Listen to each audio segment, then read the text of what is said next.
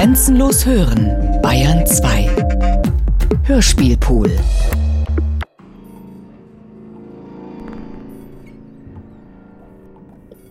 Ihr, die ihr klagt über das Ende des Humanismus und die Dekadenz der Geisteswissenschaften, euch wird es beruhigen zu erfahren, dass ein Geologiekongress, der 35. seiner Art in Cape Town, Südafrika, sich vorbereitet, der Ära, in der wir uns befinden, den schönen Namen Anthropozän zu geben.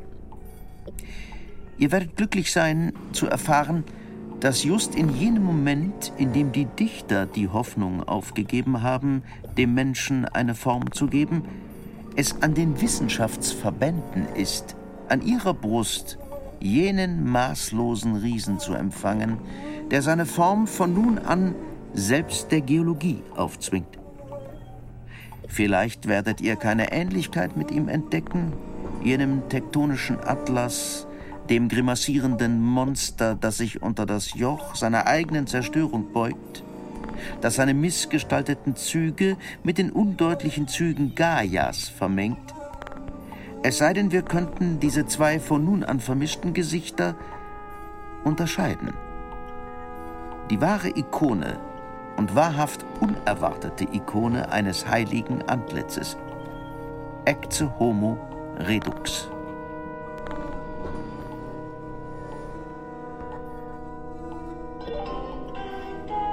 Cosmopolis von Bruno Latour. Aus dem Französischen von Marc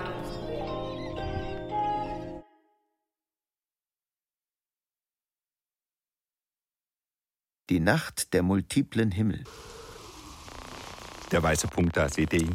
Das ist die Venus, die aufsteigt ob es mir doch noch einmal gelingen wird, mich zu verlieben. Ich kann nicht entziffern, was der Himmel über uns sagt. Das ist weder die Venus noch sonst ein Planet. Das ist das Blinken eines Satelliten. Wolltet ihr als Kind nicht auch ein Kosmonaut sein? Der Erde entkommen, den Mond erobern und dann den Mars und dann... Die Zukunft ist alt geworden. Selbst die Space Shuttles haben sie stillgelegt. Bleibt nur noch die Raumstation. Vielleicht ist sie es, die ihr Blinklicht aktiviert hat. Houston, we have a problem. Redet das Unglück nicht herbei, ist denn schon genug von diesen Dingern explodiert. Die sind derart fragil. Na, wenigstens sind die Raumfahrer in der Nähe Gottes gestorben. Vater unser, der du bist im Himmel. Der du bist in den Himmeln. Es heißt Pater Noster, qui es in Caelis. Gibt es mehrere Himmel? Ihr glaubt doch nicht etwa an sowas. Jedenfalls mehr als ein Horoskop. Erinnert euch noch an Gagarin. Der hat damals gesagt, dass er im Himmel, in dem der Russen im Weltraum, dass er Gott dort nicht gesehen hätte. Gott war sicher nicht im gleichen Himmel wie er. Dein Reich komme, dein Wille geschehe, wie im Himmel. Dass er unserem Himmel erscheine, da direkt vor uns, dass er sie alle auf einmal entflamme. Es gäbe ein paar schöne Effekte. Erlöse uns von dem Übel. Amen. Großartige Idee. Houston, we have a problem. Und du glaubst, dass Gott dann antworten wird. This is God, say again, please.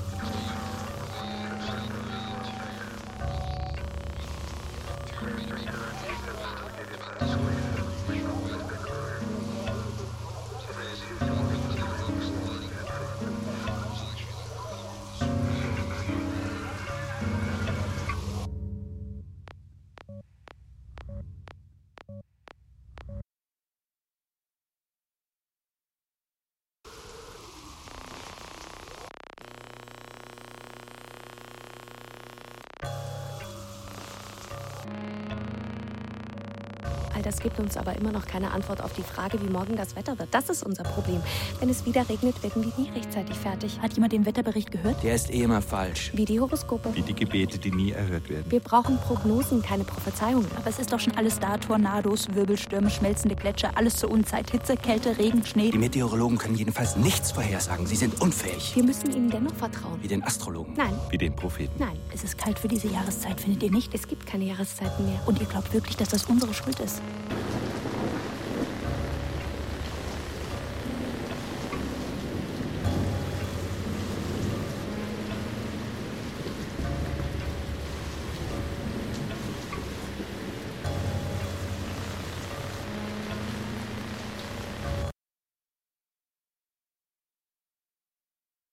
Drei Appelle an die höheren Mächte. Wie ruhig sie schlummern, die Unglücklichen. Sie wissen nicht, wie wenig Zeit ihnen noch bleibt. Noah.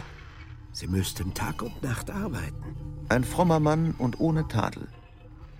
Hinter ihm die Silhouette eines Schiffsrumpfs. Aber wir müssen Erbarmen mit ihnen haben. Genauer eines Schiffsskeletts. Die Arche wird nicht rechtzeitig fertig werden. Sie wird nicht groß genug sein für alle. Warum, großer Gott, hast du dich gegen deine Schöpfung gewandt? Was haben sie denn getan, diese Unglückseligen?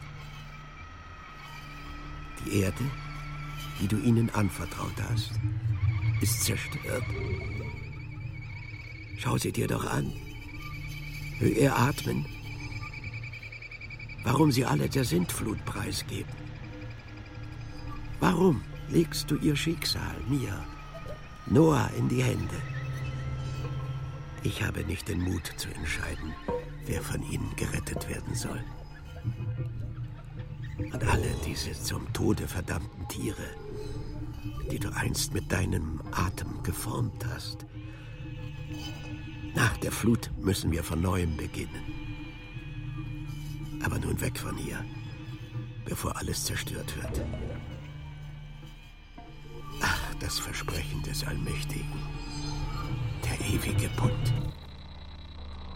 Vor den rauchenden Ruinen eines Atomreaktors? Ja, ich weiß. Sie sollten Tag und Nacht arbeiten. Aber Sie müssen auch mal schlafen. Sie arbeiten sehr hart. Sie verzichten sogar darauf, Ihre Dosimeter anzulegen. Glauben Sie mir. Monsieur Joyeux, Geochemiker und Politiker. Sie absorbieren wirklich unglaubliche Mengen radioaktiver Strahlung. Sie wissen, dass es um das Wohl der Allgemeinheit geht. Sie sind mutige, freiwillige Soldaten im Kampf um den Fortschritt. Nein, machen Sie sich keine Sorgen. Ihre Moral ist ausgezeichnet. Wir schaffen das. Es ist ein bisschen schwierig im Moment, aber die Situation ist unter Kontrolle. Nein, kein Grund, das AKW-Ausbauprogramm in Frage zu stellen. Es ist nur ein Vorfall. Ja, Sie haben recht. Nein, wir werden nicht alle ertrinken. Alles aufgeben? Nein. Ein Tsunami ist schließlich keine Sintflut, das ist nicht das Ende der Welt. Wir werden weitermachen. Bis morgen. Absolut. Bis morgen. Das Leben hier auf der Erde, sehr verehrte Damen und Herren, ist wie ein Seiltänzer. Der Wissenschaftler und Erfinder Dr. James Lovelock. Die Temperatur oszilliert in bestimmten Grenzen, weder zu hoch noch zu niedrig. Es ist ein ständig aufgefangenes Ungleichgewicht. So ähnlich wie beim Fahrradfahren. Ein System, wenn Sie es unbedingt so nennen wollen. Ja, es sieht so aus, als gäbe es eine Absicht. Es gibt aber keine.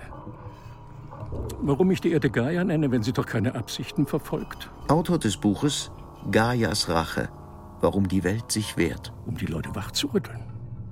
Gaia ist keine Göttin. Gaia, das sind einfach Rückkopplungsschleifen, die ich neu angeordnet habe. Man muss dramatisieren, wissen Sie? Die Menschen stoßen das System zu weit von seinen Grenzen weg. Der Thermostat dereguliert sich zwangsläufig. Aber machen Sie sich keine Sorgen. Der Planet wird nicht so bald sterben. Die Menschen. Die schon, natürlich. Aber gut, sie wissen glücklicherweise nichts. Und die Tiere? Also alles, was weniger als ein Kilo wiegt, sollte durchkommen. Ratten, Insekten, Würmer. Nur die werden es schaffen. Die anderen, wie sie doch friedlich schlafen, die Menschen. Wie die Gesegneten in Gaias Schoß. Und bald, wenn Gaia genug hat, wird sie sie abschütteln wie die Flöhe von einer Daunendecke. Freund, Feind, sie wissen es selbst nicht einmal. Was für eine Bewusstlosigkeit. Die haben nicht die geringste Vorstellung von dem Ort, an dem sie sich befinden. Die Arche und die großen Bedrohungen. Mach endlich die Augen auf. Wir müssen zum Bauplatz der Arche. Wo sind wir? Ich bin noch ganz betäubt. Auf der Erde. Das über dir ist der Himmel. Steh endlich auf. Schon gut. Ja, wir müssen zum Atomreaktor. Nein, zur Arche. Bewegt euch. Wir dürfen uns nicht verspäten.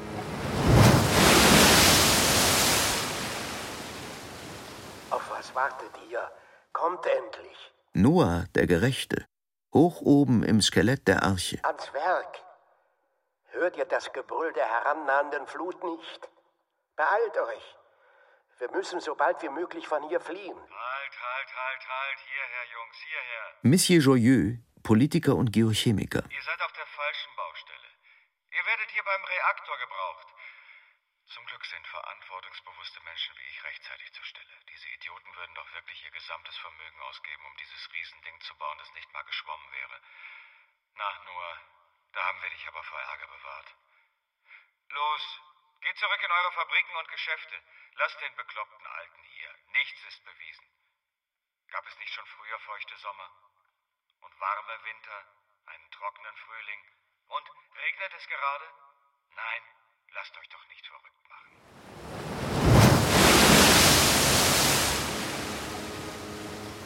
Dieser Joyeux hat recht. All die Bäume, die Noah uns hat fällen lassen, hätten wir für den Bau unserer Häuser verwenden können oder zum Heizen. Und die viele Zeit, die wir hier verbracht haben, ohne irgendetwas zu produzieren, anzupflanzen, zu. Fragt Noah doch mal, wie vielen von euch er das Leben retten kann. Nur damit er euch ein bisschen auf dem Laufenden hält. Ihr werdet lachen. Ist deine Arche groß genug, Noah? Hat sie Platz für uns alle? Kennst du dich mit dieser Art von Rettung überhaupt aus? Was wird aus all unseren Sachen, die hier bleiben? Und wo geht es denn eigentlich hin? Ich habe gehört, dass du von jeder Art nur ein einziges Pärchen mitnimmst. Stimmt das?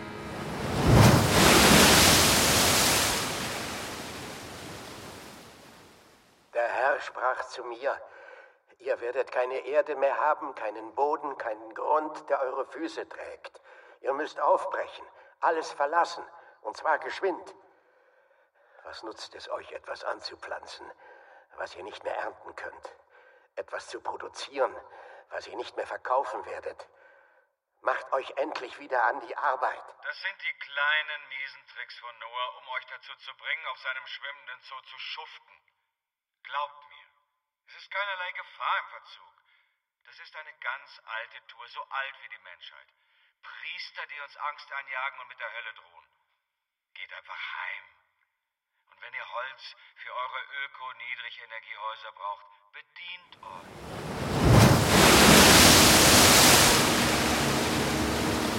Und wir, was machen wir jetzt? Wir tun, was Monsieur Joyeux gesagt hat. Wir gehen nach Hause. Und wenn es bald kein Zuhause mehr gibt? Ich habe die Statistiken gesehen. Was verstehst du schon von Statistik? Du meinst, es gibt also jemanden, der etwas davon versteht? Mein Opa sagt, er hätte nie so feuchte Sommer und so warme Winter erlebt. Ich habe eine Scheißangst. Wartet mal, da kommt ein Typ mit einem Diaprojektor.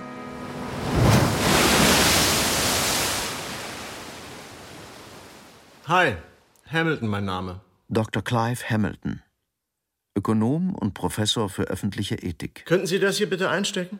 Danke. Mein Vortrag wird sehr kurz sein. So kurz wie die Zeit, die uns noch bleibt. Er trägt den Titel Vier Dias, um das Ende der Welt zu verkünden. Er zeigt Dias. Ich mochte die Bibel lieber. Fürs Dramatische wäre PowerPoint besser. Gibt es wirklich nichts anderes, um uns auf das, was kommt, vorzubereiten? Jetzt lasst Professor Hamilton reden. Danke.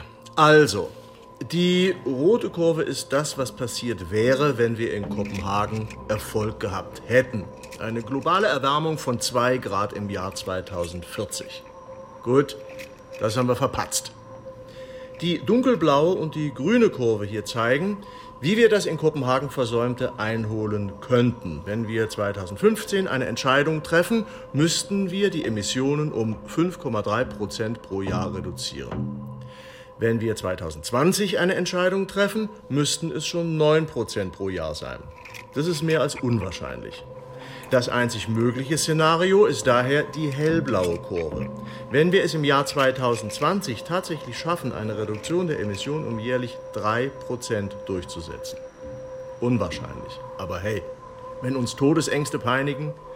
Also, nehmen wir an, dass uns das gelingt, dann ist das Ergebnis eine globale Erwärmung von 4 Grad im Jahr 2050.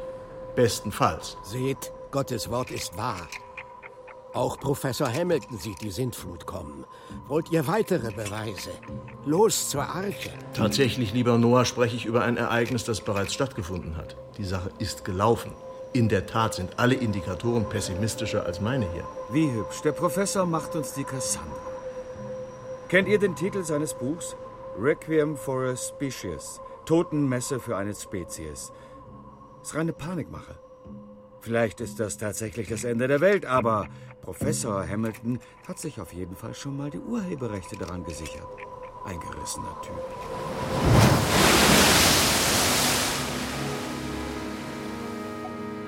Sind wir diese Spezies? Die vom Aussterben bedroht ist? Natürlich. Was braucht ihr denn noch für Beweise? Gott sprach zu mir und sagte... Sie verweigern sich der Wahrheit des Klimawandels. Ein klassischer Fall kognitiver Dissonanz.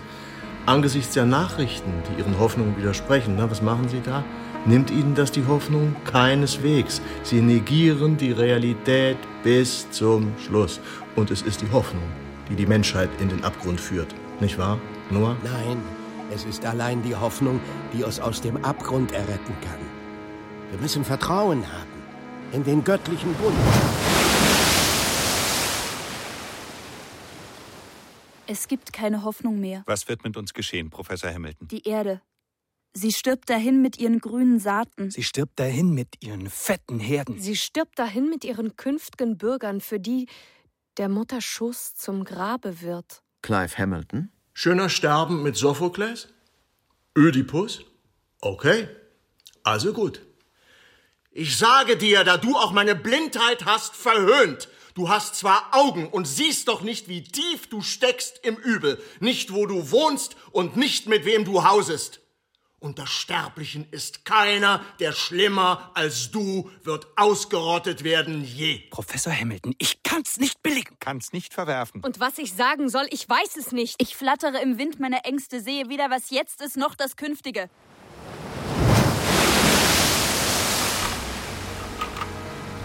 Ach, Sie sehen nichts? Kaum eine wissenschaftliche Prognose war je so genau. Und diese Katastrophe ist allein Ihr Werk. Apoll, die Sonne am goldenen Bogen, hat damit nichts zu tun. Wir haben nichts Unrechtes getan. Wir haben die Rätsel der Welt gelöst. Und Milliarden Menschen aus der Not befreit. Und nun herrschen wir über sie. Noah? Das ist vorbei. Hamilton? Das war die Welt der Menschen. Los, verschwinden Sie! Hauen Sie bloß ab! Wir haben die Propheten und Prophezeiungen satt. Wir wollen Gewissheit. Prognosen. Wahrheit.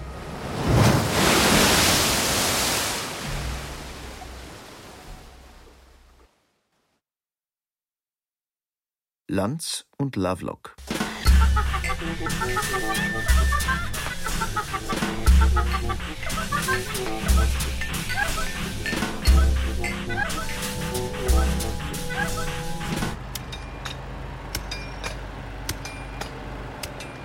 Die Arbeiter sind endlich bereit, auf die Stimme der Vernunft zu hören. Vor den rauchenden Reaktorblöcken Monsieur Joyeux. Da kommt endlich der Wagen mit Mr. Lanz. Mr. Lanz, guten Tag. Ich danke Ihnen sehr, dass Sie sich die Zeit genommen haben. Wir brauchen einen Experten, um diesen Wahnsinn zu stoppen. Hi, freut mich hier zu sein. Mr. Lanz, Politikberater, Meinungsforscher, Nutzen Sie die großartige Gelegenheit, mir Fragen zu stellen. Stratege der Republican Party. Sagen Sie mir, wie kann ich die Leute überzeugen, dass sie diesem Klima-Unsinn keinen Glauben schenken dürfen? Monsieur Joyeux, Sie haben sich bisher ausgesprochen tölpelhaft verhalten. Hören Sie als erstes damit auf, von der globalen Erwärmung zu sprechen. Das macht den Leuten Angst. Sprechen Sie ausschließlich vom Klimawandel. Jeder weiß, dass sich das Wetter ständig ändert. Hm, hm, hm. Das ist wie die Sache mit der Erbschaftssteuer. Als ich vorgeschlagen habe, sie als Death Tax, also als Todessteuer zu bezeichnen, was ist passiert? Sie wurde überall abgeschafft. Niemand wollte sie mehr. Worte, die wirken.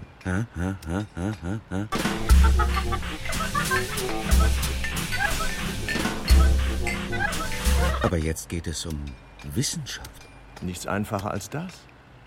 Sehen Sie, im Moment glauben die Leute, dass in der Wissenschaft noch darüber gestritten wird, ob der Mensch die Ursache des Klimawandels ist. Was aber würde passieren, wenn die Öffentlichkeit plötzlich glaubt, die Wissenschaft hätte die Frage abschließend geklärt? Dann ändern die Leute ihre Meinung. Dann fordern sie radikale Änderungen in der Umwelt- und Energiegesetzgebung. Äh, äh, äh. Monsieur Joyeux, Sie müssen betonen, dass das Beweismaterial lückenhaft ist. Sie müssen den Mangel an wissenschaftlicher Gewissheit in den Vordergrund stellen. Immer und immer wieder. Wir rekrutieren für Sie gerne die notwendigen Experten zum Wohle einer ausgewogenen wissenschaftlichen Diskussion. Sound Science. Mr. Lanz, das ist wunderbar. Seriöse Wissenschaft statt Partisanenwissenschaft. Denn wenn wir jetzt nicht reagieren, sind wir erledigt.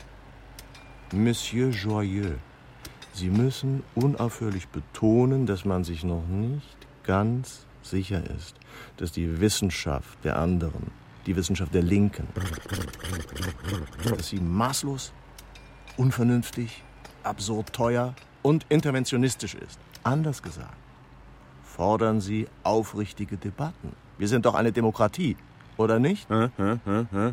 Fair and balanced. So müssen Debatten sein. Hi. Ihr da auf der Baustelle. Hat Noah euch schon seine Klimatologen präsentiert? Ihr müsst eure demokratischen Rechte verteidigen. Ihr müsst verlangen, für jeden einzelnen Klimatologen, der euch die Schuld gibt, auch die Meinung eines Klimaskeptikers zu hören.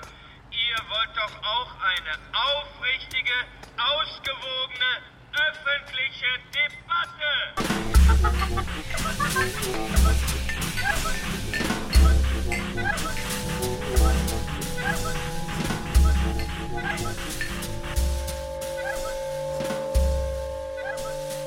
Monsieur Joyeux hat recht. Sie wollen uns alles nehmen. An einem Tag ist es der Tabak, an einem anderen das Auto, das Fleisch und jetzt das Flugzeug wegen des CO2. Und wir, wir nehmen das alles gläubig hin. Sie treiben uns in eine neue Steinzeit. Wir brauchen endlich eine demokratische Debatte. Ob Sie uns die Fernseher lassen? Jetzt aber an die Arbeit. Zum Reaktor geht's hier lang. Und die Arche? Noah? Hört ihr denn nicht, wie das Wasser steigt? Und ihr, ihr tut nichts.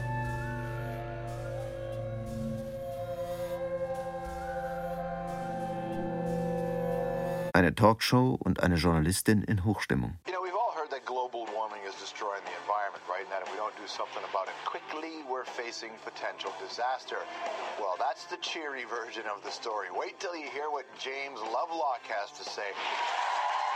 Bitte begrüßen Sie mit mir Dr. James Lovelock, der gerade das alarmierende Buch The Vanishing Face of Gaia, A Final Warning geschrieben hat.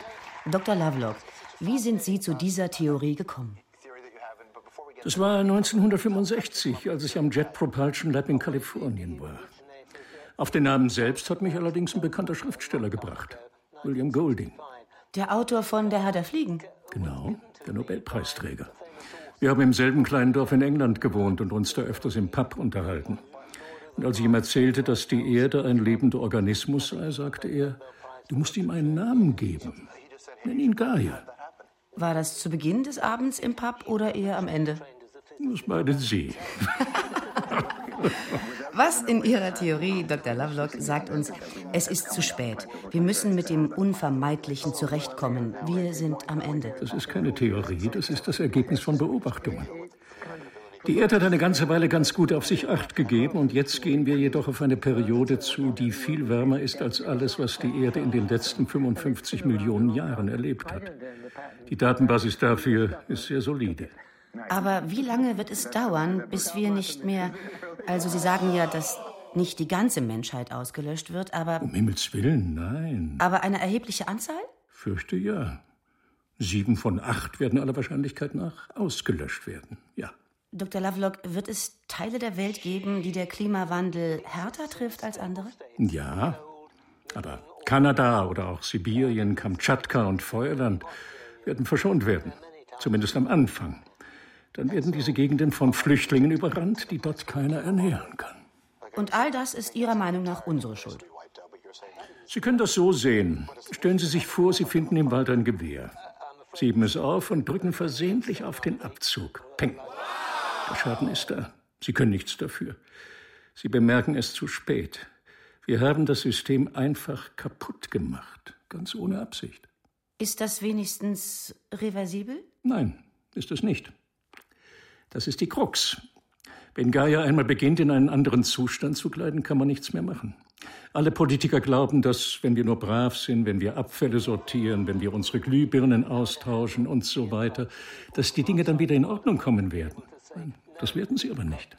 Können wir diesen Prozess verlangsamen? Ich will nicht sagen, das ist nicht möglich, aber ich denke nicht, dass es möglich ist. Das heißt, wir sollten das Leben genießen. Naja, wird nicht nur schrecklich sein. Es wird ein paar recht aufregende Momente geben. Kann uns die Kernenergie helfen? Ja, ein wenig. In jedem Fall ist sie besser als erneuerbare Energie. Die ist ein Witz. Aber wir müssen dann massiv investieren. Ein Kernkraftwerk pro Monat über einen Zeitraum von etwa zehn Jahren. Aber die Umweltverschmutzung, die Strahlung. Es ist nichts im Vergleich zu dem, was auf uns zukommt. Atomkraft ist sicher. Zu sagen, es sei gefährlich, das ist Mumpitz. Die Umweltschützer mögen Sie nicht besonders? Nein, nicht wirklich. Gibt es denn eine Chance, dass Sie sich irren? Ja, natürlich. Ich bin Wissenschaftler. Man kann sich keiner Sache sicher sein. Die Wissenschaft kann sich immer irren. Das war Dr. James Lovelock, der Autor von The Vanishing Face of Gaia, Final Warning. Beifall für Dr. Lovelock.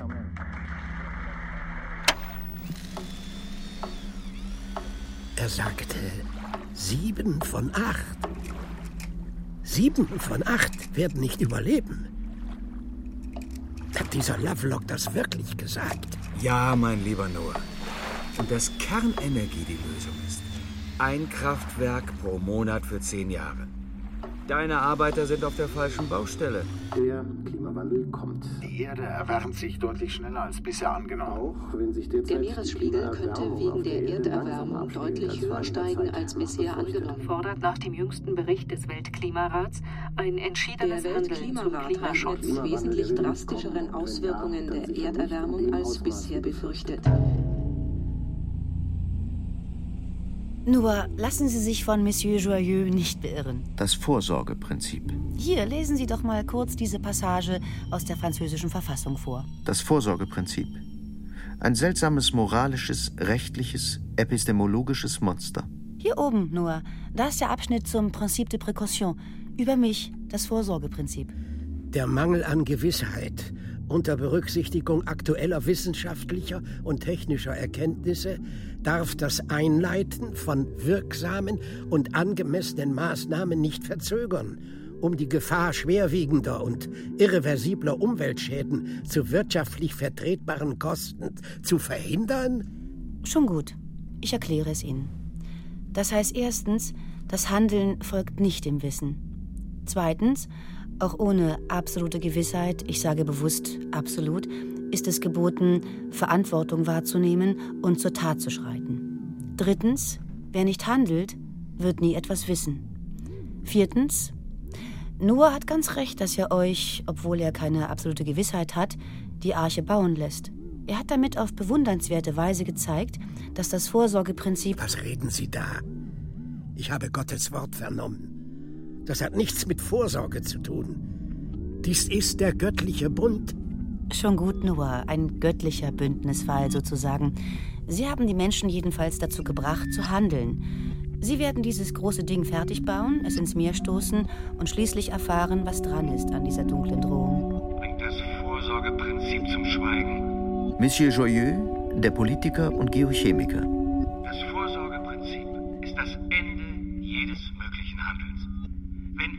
Auf das Vorsorgeprinzip hört, ist das die Garantie fürs Nichtstun. Ihr werdet keine Risiken mehr eingehen. Ihr werdet darauf warten, größere Gewissheit zu bekommen. Ihr werdet vor allem Angst haben. Verdammt nochmal, seid Männer. Monsieur Joyeux, ich habe gerade genau das Gegenteil gesagt.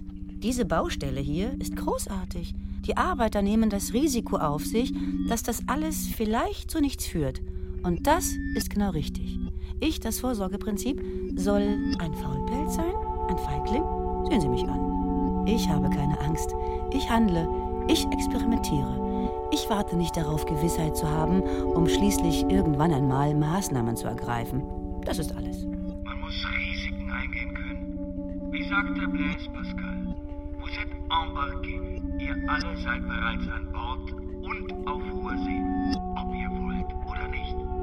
Deshalb immer vorwärts. Komme, was kommt. Nach uns die Sintflut. Die Sintflut.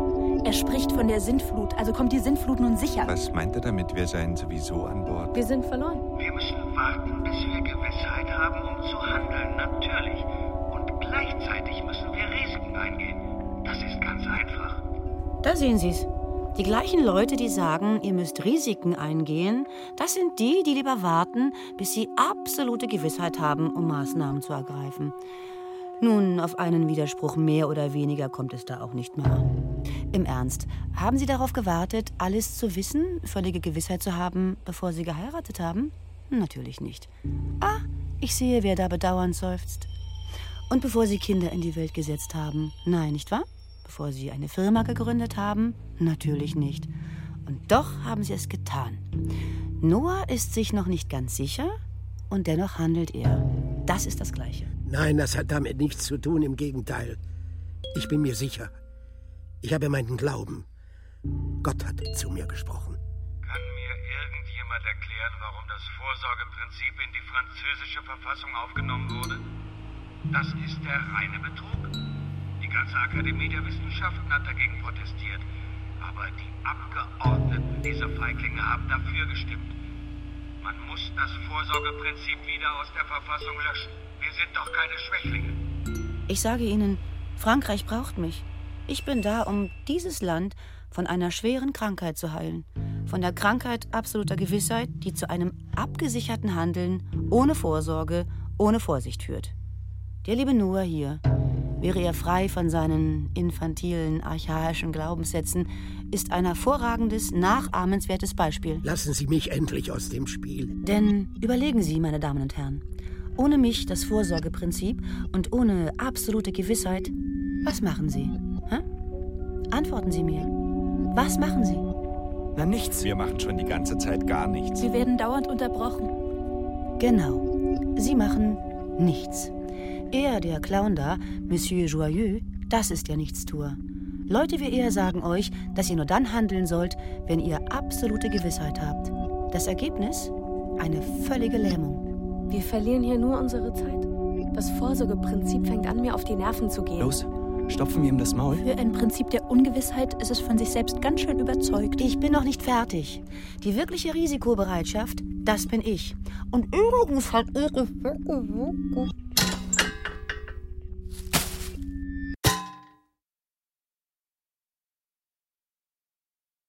Der Untergang der Arche. Noah? Noah? Nichts klappt. Unsere Berechnungen waren falsch. Die leitende Ingenieurin. Wir müssen die Arche nochmal neu bauen. Und zwar viel, viel größer. Noah. Sie sollen einfach nur die ordnungsgemäße Ausführung des Plans überwachen. Aber die Arche ist zu klein. Und ich glaube nicht, dass Sie sich darüber im Klaren sind, dass es Millionen von Tier- und Pflanzenarten sind, die wir unterbringen müssen. Wir müssen dieses Ding um mindestens 200 Prozent größer bauen.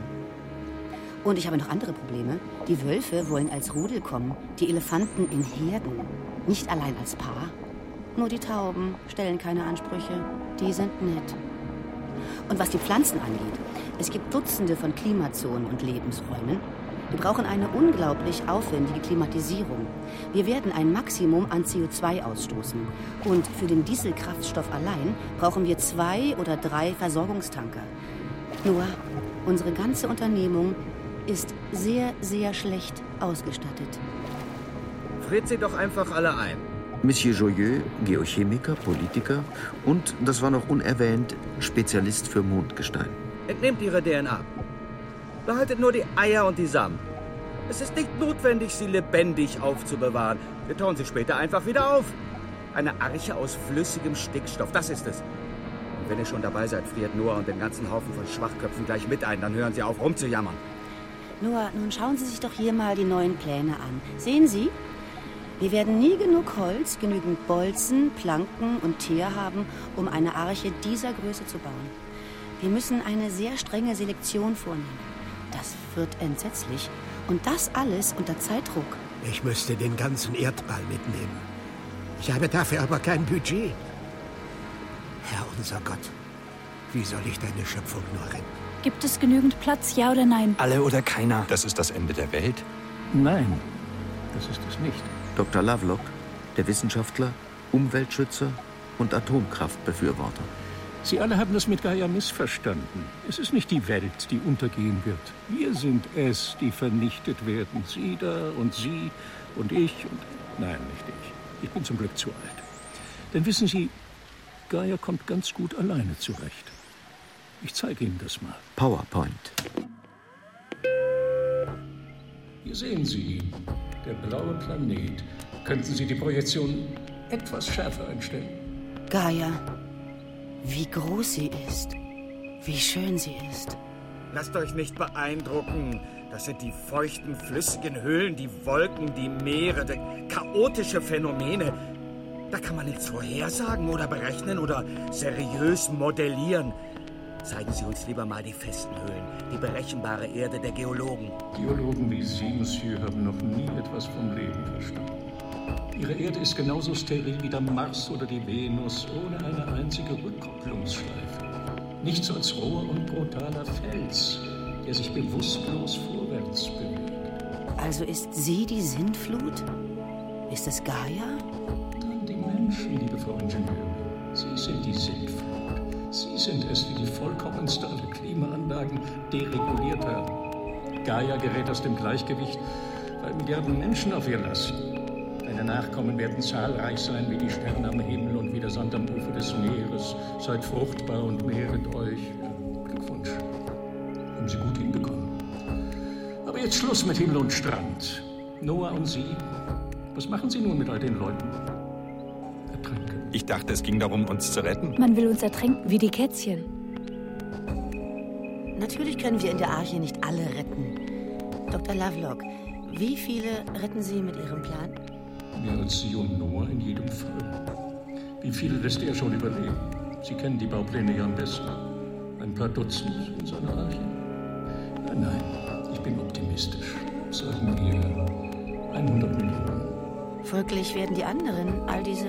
Ja, es ist unvermeidlich. Hört den beiden mal zu.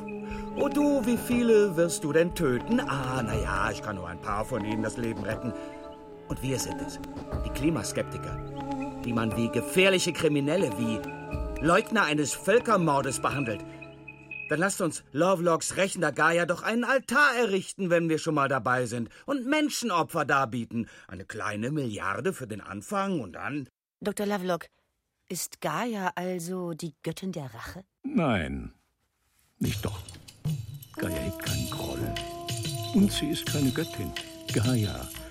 Das sind, wie gesagt, einfach nur ein paar Rückkopplungsschleifen. Die positiv verstärkende Rückkopplung ist zu stark und die negative Rückkopplung ist zu schwach. Das ist alles. Niemand nimmt an irgendjemandem Rache. Es hat mit irgendwelchen höheren Wesen zu tun. Es tut mir für Noah fast leid. Es ist nur eine Frage der Temperaturregelung. Tun Sie, was Sie wollen, die Erde wird das überleben. Sie wird nur kurz erschauern und hopp, keine Zivilisation mehr. Menschen wird es immer genug geben. Hört ihr, es ist nur eine Klimaanlage. Rückkopplungsschleifen, die wir ein wenig gestört haben. Wenn ich es richtig verstanden habe, hat Gaia nichts gegen uns. Nichts Persönliches auf jeden Fall. Man sollte eben nicht Zauberlehrling spielen. Ach, ich habe diesen Vorwurf so satt.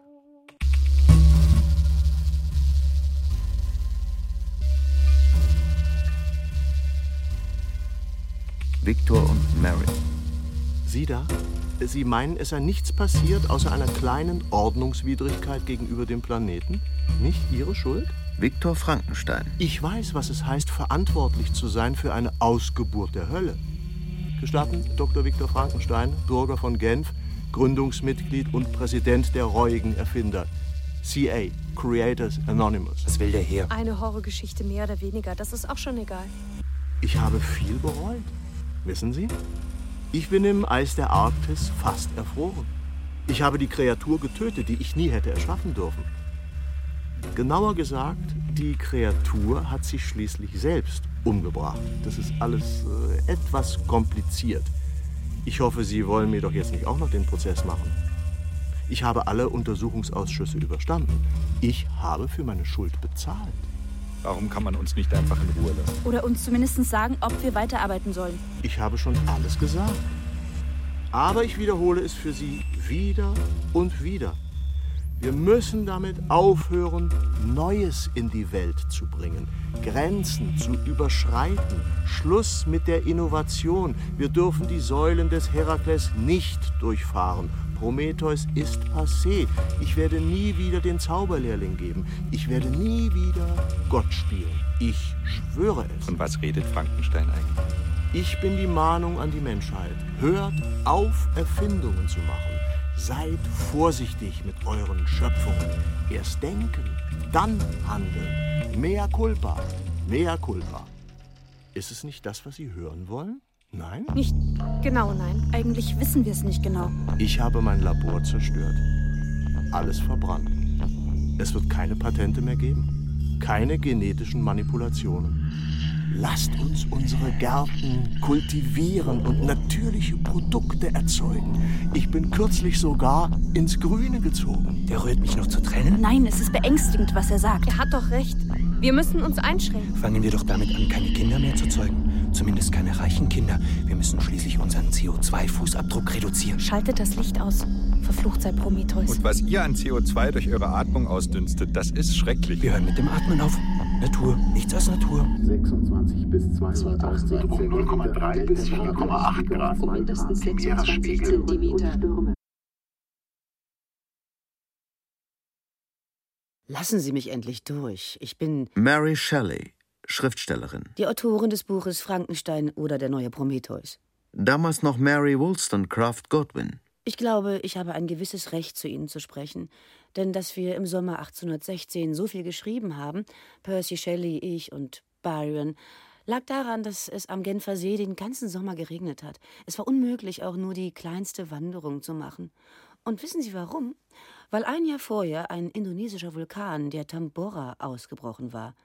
Natürlich wussten wir das damals nicht, aber es ist nicht ohne Bezug zu Ihrem Thema, glaube ich, oder? Viktor, hast du ihnen deine Geschichte eigentlich schon erzählt? Eine Autorin. Sie weiß, um was es geht. Sie kann ihre Geschöpfe kontrollieren. Wenigstens sie. Mary, Autorin meines Lebens, warum willst du mich mit diesen Erinnerungen quälen? Ich habe die Sache wieder in Ordnung gebracht. Bis auf den letzten Knochen. Ich habe versprochen, nie wieder den Zauberlehrling zu geben. Ich habe die Lektion verstanden. Seid unfruchtbar und verringert euch. Haben wir auf dieser Erde kein Recht, Vergebung zu finden? Nicht für die Sünden, die man nicht begangen oder nicht gestanden hat. Ich habe alles gestanden. Alles gestanden. Die Kreatur, der Dämon, Frankensteins Monster. Nichts hast du. Warum? Warum hast du mich verlassen? Sag es mir. Das Monster. Lebt. Du wagst es dich mir zu nähern? Geh zurück in das Nichts, aus dem du nie hättest entkommen sollen. Das Monster bist du, Frankenstein. Du hast mich aus dem Nichts geholt, um dann schändlich vor mir zu fliehen. Wenn du dich schon für Gott gehalten hast, warum hast du nicht getan, was Gott getan hätte? Jeder wäre vor dir geflohen. Gott selbst ist vor seiner Schöpfung geflohen, hat die Flut geschickt. Warst von Anfang an abscheulich, schwachsinnig, scheußlich, aus Teilen und Stücken gemacht, hastig zusammengeflickt. Ich konnte nicht anders, als zu versuchen, dich zu ertränken. Wenn du die Geheimnisse des Erschaffens nicht kanntest, warum bist du in deinem Labor verschwunden? Nur um nach den ersten Ergebnissen schon aufzugeben. Ich wurde gut geboren. Nur weil du geflüchtet bist, weil du mich aufgegeben hast, wurde ich abstoßend. Du bist geflohen, Frankenstein. Ich bin nicht geflohen. Mary, bin ich geflohen? Welches Geschöpf würde sich nicht dafür rächen, dass es von dem, der es erschuf, verlassen wurde? Ich werde weiter alles töten, was du liebst. Mary, wenn du mich in dieser verhängnisvollen Nacht nicht hättest fliehen lassen, wolltest du, dass ich das Monster töte? Arme Sünder, die nicht wissen, welche Verbrechen sie begangen haben. Warum hilft mir niemand, das alles zu verstehen? Wolltest du, dass ich den Gott der Rache nachahme? Ich weiß nicht mehr, was ich dich habe tun lassen. Die Sintflut, die Gott auf die Erde entsandt hat, ist jedenfalls eine Abscheulichkeit. Und du, Viktor Frankenstein, hast diesen Gott nachgeahmt, in der Tat. Ich habe dich zu Unrecht beschuldigt. Nein, Mary. Ich habe ihn nicht nachgeahmt, denn ich bin geflohen. Nicht der Akt der Schöpfung ist das Verbrechen, sondern seine Schöpfung zu verlassen. Warum sollte man seine Schöpfung also ertränken? Nie verlässt ein Gott seine Geschöpfe, egal wie sündig sie geworden sind. Du bist kein Zauberlehrling. Und ich auch nicht. Verflucht sei, wer mit dem Geständnis eines Verbrechens ein anderes, tödliches verheimlicht. Du komm zurück, Kreatur. Komm zurück, damit ich die Züge deines Gesichts neu forme. Dämon, der du meiner Fantasie entsprungen bist, die zu fruchtbar ist. Nein, nicht fruchtbar genug, nicht stur, nicht konsequent genug, nicht genügend geduldig, liebend. Die verschärften Vorhersagen zum Anstieg der Meeresspiegel. Neue Prognosen des Weltklimarats. Zu spät. Wir müssen alles aufgeben, sogar das Aufgeben selbst. Seht ihr, wir sind weder Zauberer noch Lehrlinge noch Götter. Was für ein Anfänger das ist, dieser Gott, dem Noah dient. Ein ungeschickter Erfinder, der seine Entwürfe wütend einen nach dem anderen in den Papierkorb wirft. Was für ein Elend. Die Sintflut, die winzige Arche und nirgendwo ein Jenseits oder ein Ufer, um sich zu retten. Um die Erde herum, da ist nichts. Von wo soll die Taube eigentlich kommen? Es gibt kein draußen mehr, nicht wahr? Wir werden nirgendwo hingehen. Das ist es. Wir brauchen keine Arche mehr zu bauen. Es gibt also gar keinen Schöpfer. Wir müssen von vorne anfangen. Alles muss neu gemacht werden. Sogar das Machen selbst.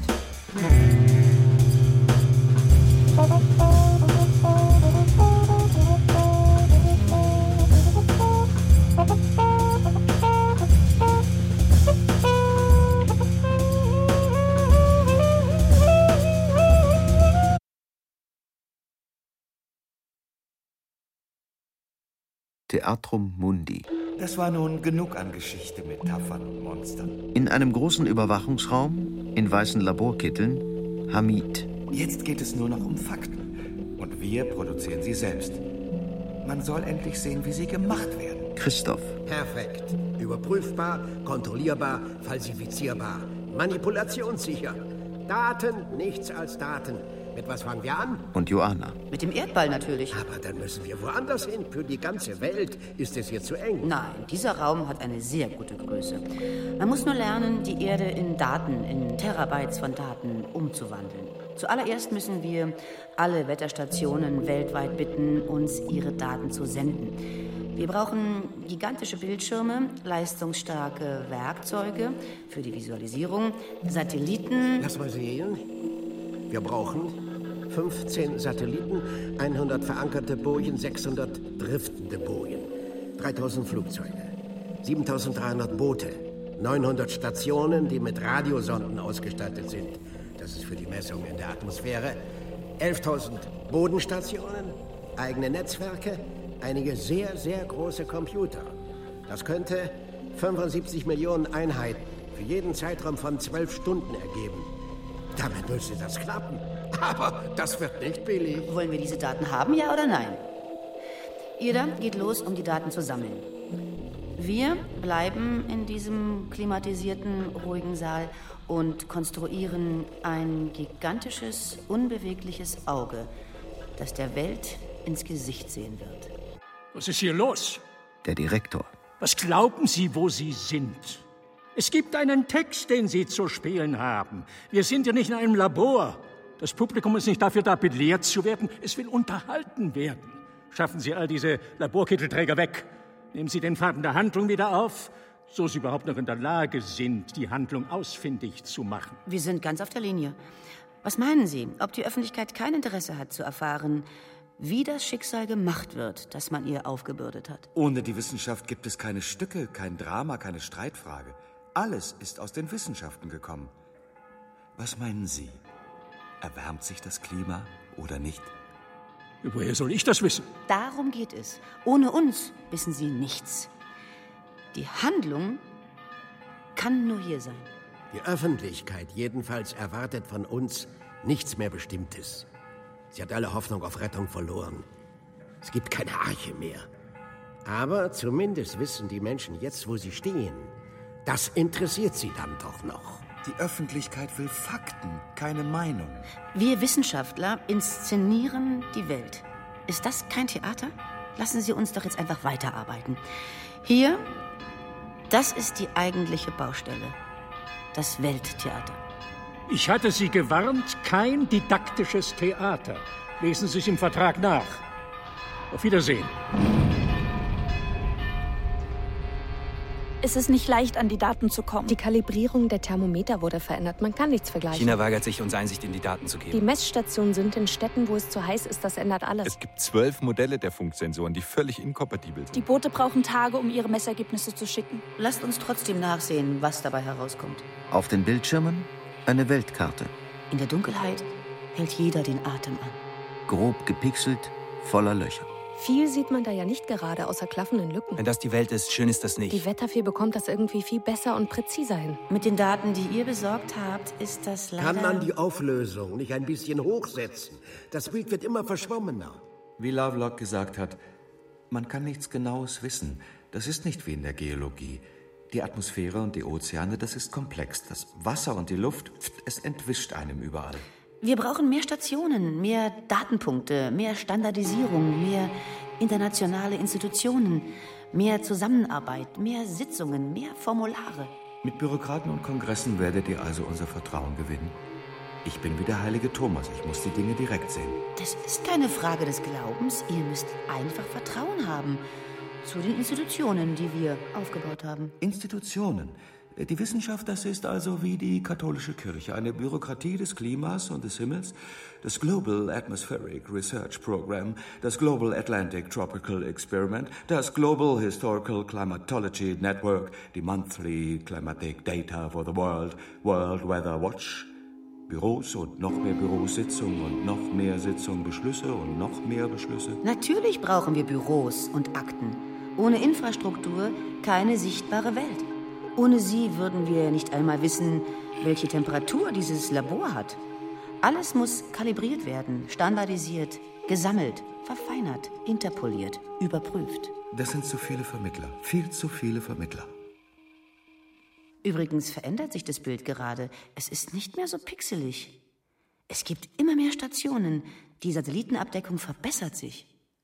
Wir verstehen einfach gar nichts. Es ist wie ein blindes Fliegenauge. Was ist denn eigentlich passiert? Der Plot, der Handlungskern, wo ist der? Das sind doch nur Datenquellen.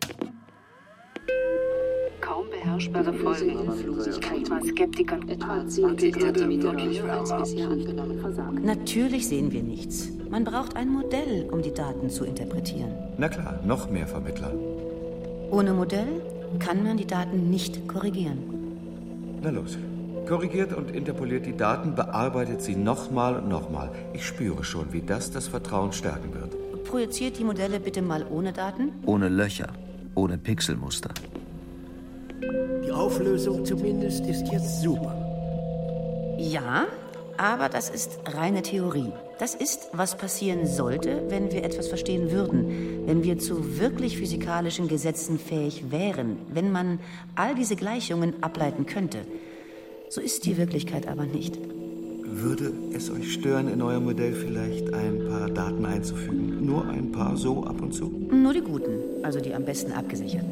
Die Daten, die gerade mit Hilfe der Modelle korrigiert wurden. Da beißt sich doch die Katze in den Schwanz. Die Daten basieren auf Modellen, die auf Daten basieren. Sicher, genau deshalb ist das so solide.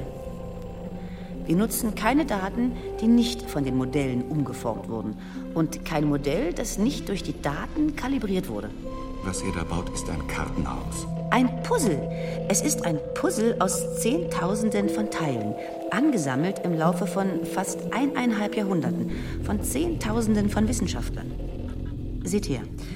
Hier sieht man die Zukunft des Planeten mit dem Einfluss menschlichen Handelns und hier ohne. Das ist eine wunderbar subtile Art der Exegese in planetarem Maßstab. Ich meine, eine Exegese, die den Maßstab des Planeten verändert. Noah hätte diese Arche aus Kalkülen gemocht. Wie schön sie ist. Aber ist das auch alles wahr? Das Ganze ist wahrscheinlich.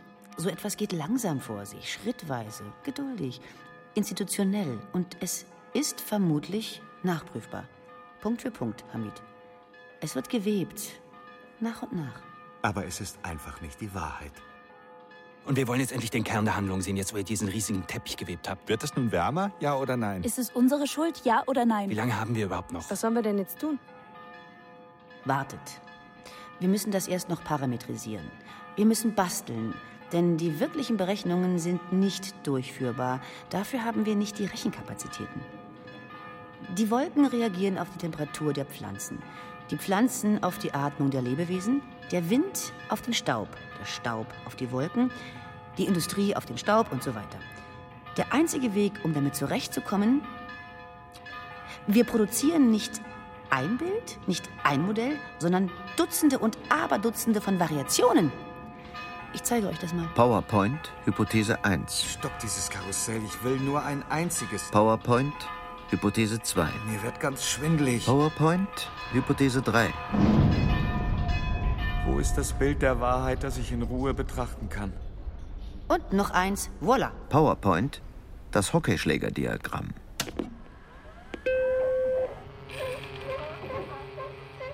Die Angelegenheit dramatisieren. Etwas Besseres kann man nicht machen. Aber das ist das umstrittenste Diagramm.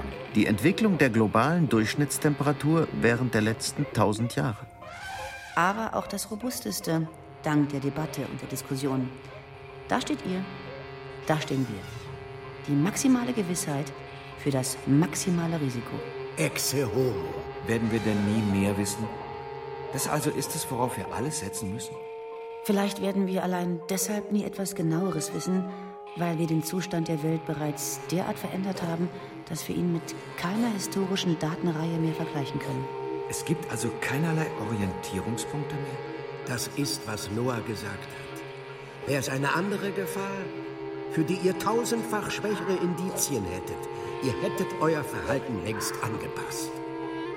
Das Vorsorgeprinzip hat dasselbe gesagt. Heißt das, wir müssen unser Leben ändern?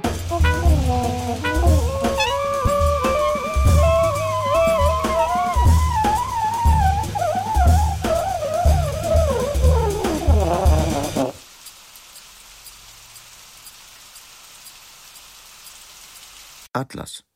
Atlas. Es ist wieder Nacht.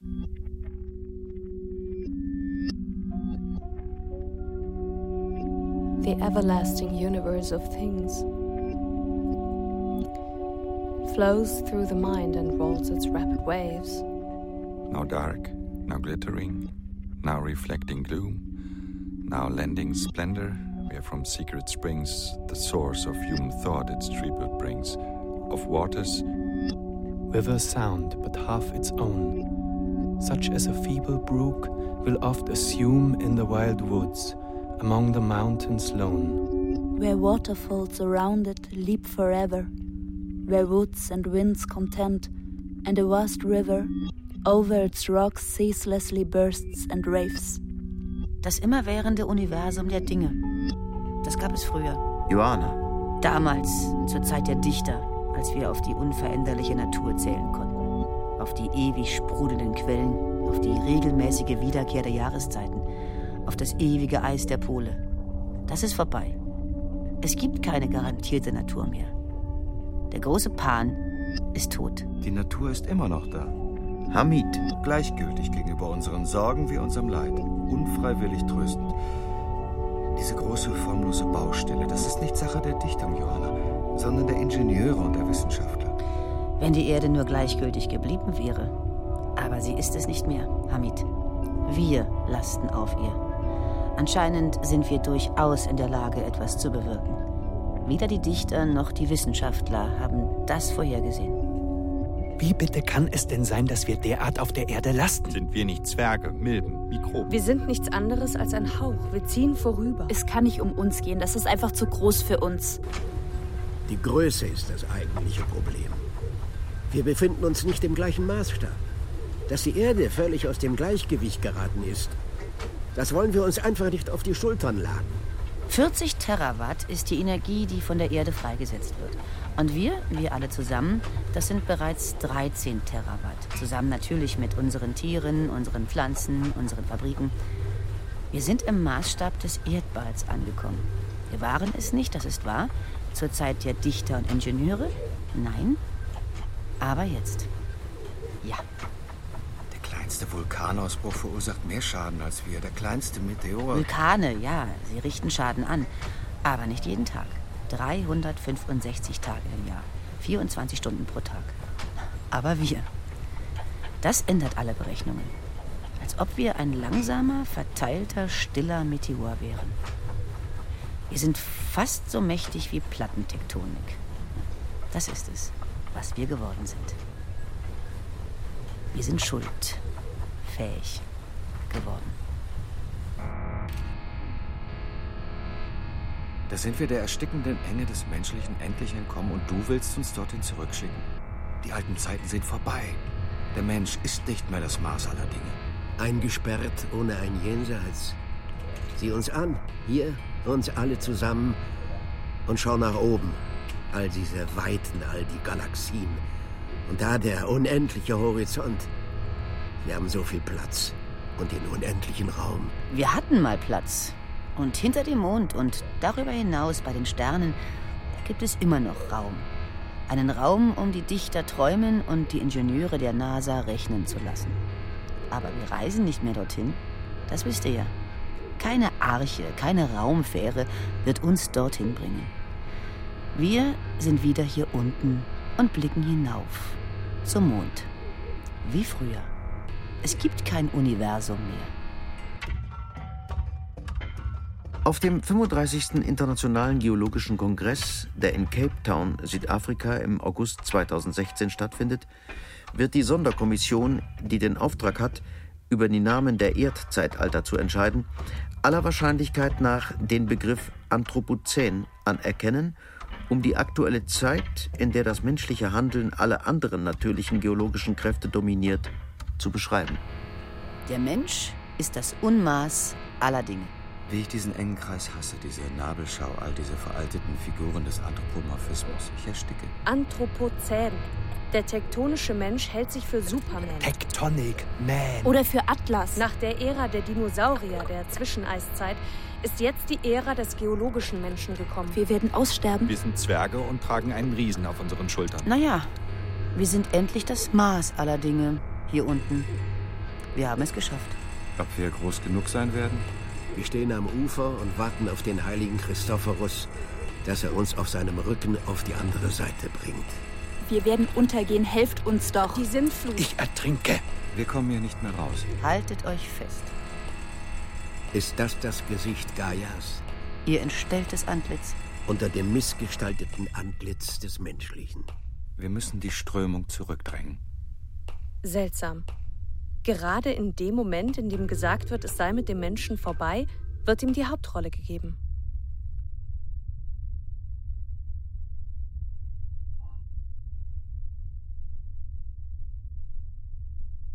Adam, Vater der Menschen, Wunder der Schöpfung. Am Baum der Erkenntnis von Gut und Böse hingen drei Äpfel, die Eva dir gab. Der erste vertrieb dich aus dem Paradies der Erde. Doch die Strafe war leicht, da die Schmerzen der Geburt, die Arbeit, die Liebe, die Erfindung, die Erde dennoch erfreuten. Liebevoll umschlossen an der Brust des Allmächtigen, Kosmos künftiger Segnungen. Als du den zweiten Apfel aßest, war es der Gott der alten Versprechungen, der aus der Welt vertrieben wurde. Aber was für einen Lohn bot dieses Universum, das Unendliche, deinem Einfallsreichtum dar, um dort zu wachsen und sich zu mehren, was für eine Befreiung. Aber wenn wir den Schmerz des Jenseits so glücklich trugen, dann weil wir noch nicht wussten, dass auch die Natur, auch sie, schwinden könnte. Zwischen unseren Zähnen sind jetzt noch Stücke jenes dritten Apfels, von dem wir gerade abgebissen haben. Dieses Mal ist es das Universum, aus dem wir vertrieben werden. Eingesperrt in den engen Grenzen der kleinen irdischen Welt, wie Atlas dazu verdammt, auf unseren Schultern die begrenzte Unermesslichkeit der Dinge zu tragen, umgeben von der Sphinx Luft und dem Feuer Gaia, falsche Natur und falsche Gottheit, von der wir lernen müssen, endlich die Erkenntnis des Guten und des Bösen.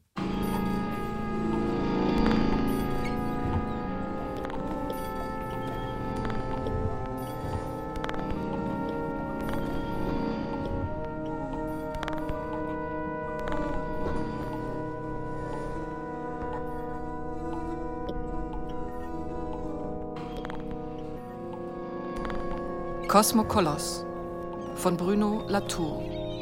Aus dem Französischen von Margit Rosen. Bearbeitung Margit Rosen. Komposition Sam Schlamminger. Trompete Micha Acher. Mit Wolfgang Hinze, Stefan Hundstein, Silvana Krappatsch, Hans Krämer, Wolfgang Pregler, Gabriel Raab, Steven Scharf, Marie Seiser, Helmut Stange, Katrin von Steinborg. Ton und Technik Gerhard Wichow, Winfried Messmer, Regine Elbers, Holger Stenschke. Regieassistenz Stefanie Ramm. Regie Ulrich Lampen. Produktion Bayerischer Rundfunk, Zentrum für Kunst und Medientechnologie Karlsruhe 2013. Redaktion Herbert Kapfer